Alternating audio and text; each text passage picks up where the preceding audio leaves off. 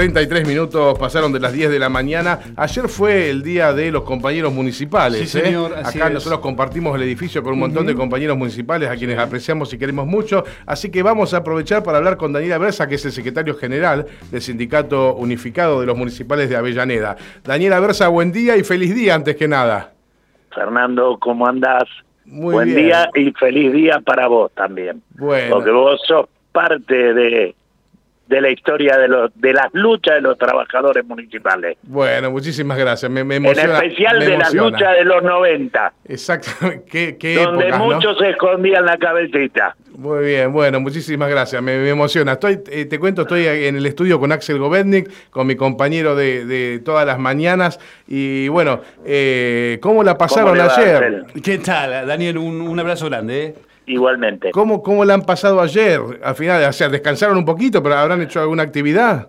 Y siempre, siempre, siempre hay algo. Ayer nos juntamos con la comisión directiva y antes de ayer hicimos la histórica fiesta Claro, del municipal. Claro. Bárbaro, bárbaro. Eh, Daniel, este, antes de, de entrar en lo que, que es la nota principal que tiene que ver con la construcción del Centro Cultural Rodolfo García, este, quiero preguntarte, eh, bueno, ¿cómo estás viviendo este momento de los argentinos? Que si bien tenemos un gobierno nacional y popular, este, los sueldos no alcanzan, eh, la plata no nos alcanza, por más que tenemos paritarias cada cinco minutos. ¿Cómo están viviendo esta situación los municipales de Avellaneda? Y ahí está el grave problema, que la plata no alcanza. Eh, más allá de que acá en Avellaneda se ha roto con todos los parámetros provinciales y nacionales y nosotros estamos teniendo un sueldo ingresante de 101 mil pesos, Ajá. que la última paritaria fue del 103% de aumento. Pero bueno, más o menos vienen empatando entonces. Eh, de- un poquitito arriba de lo que es el, El, el empate, claro. en la, en La la, la- la- la- en los aumentos de, Sí. de la inflación. Claro. ¿Y el, el regreso de Jorge Ferraresi al municipio cambió algo o es toda una continuidad, Daniel? Y Jorge vuelve a casa, Gris. Jorge hemos hecho muchas muchas cosas. eh, Jorge es, eh, es el compañero que... eh, A ver, la lucha nuestra es eh, por el poder. El trabajador municipal, Exacto. eh, el sindicato de trabajadores municipales lucha por el poder. Y si no hay un compañero afín a la organización gremial en el poder, tenemos que estar en lucha porque Claro. no nos van a dar nada. Y con Jorge eh, hemos conseguido muchas cosas, por ejemplo, reivindicar al laburante en su, su jornada de trabajo, en su sueldo. Es más, presentamos en el Consejo Deliberante y salió que fue una un- un- algo que presentó la organización gremial por intermedio mío, que soy el concejal, pero con la decisión política de Jorge, de Hugo, de todos los compañeros, eh, que fue de que ningún trabajador eh, pueda cobrar menos de lo que es el mínimo vital y móvil. Ajá.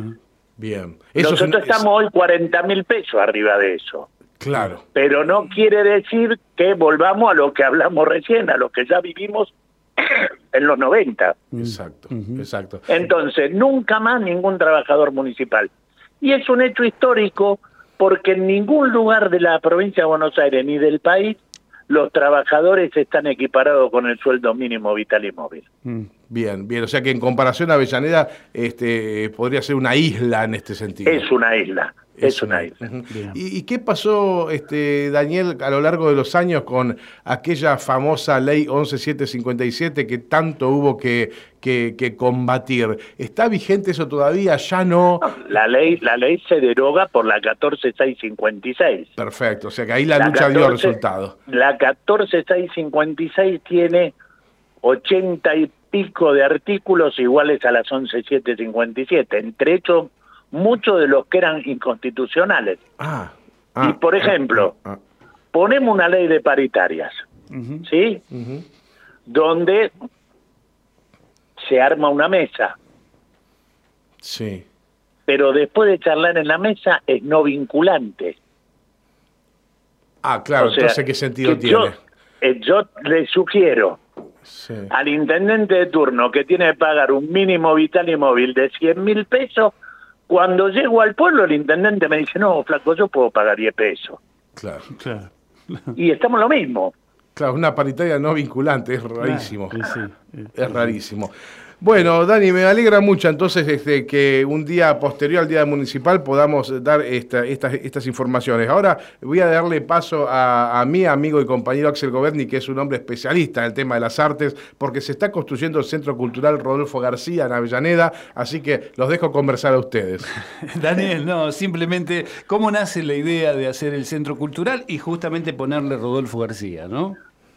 Bueno, nosotros hace, mira, no me acuerdo los años que hace, pero sí estaba el Tano Piero en el eh, en Cultura en la provincia. Ah, Yo que bien, estaba bien. con Cafiero, ¿no? Sí. No, eh, a ver, ¿en la provincia no estaba con Dualde? Sí, no, no recuerdo. Con, tenés razón, con, Con Dualde. Dualde, sí, sí, con con Dualde. Dualde. Creo que estamos hablando del 93, por ahí. Más Tenés menos, razón, sí, sí, con Dualde. un poco más. Ujú, 94. Y, y el cura Liceo Morales Sí. Qué, qué grande Liceo Morales. Mirá, me dice, vamos a ver al Tano. Piero era seminarista con el Liceo Morales. Ah, mirá, sí. Entonces lo vamos a ver a Piero. ¿Y Piero qué hace? Nos da eh, guitarra eléctrica, bajo, batería, todo. Eh, no por mí, por el liceo, que era amigo del liceo. Claro. Y los profesores. Y el liceo me dice, mira, Daniel, si yo lo pongo en la manzana va a ser un quilombo, pongámonos en el sindicato y yo te mando los pibes.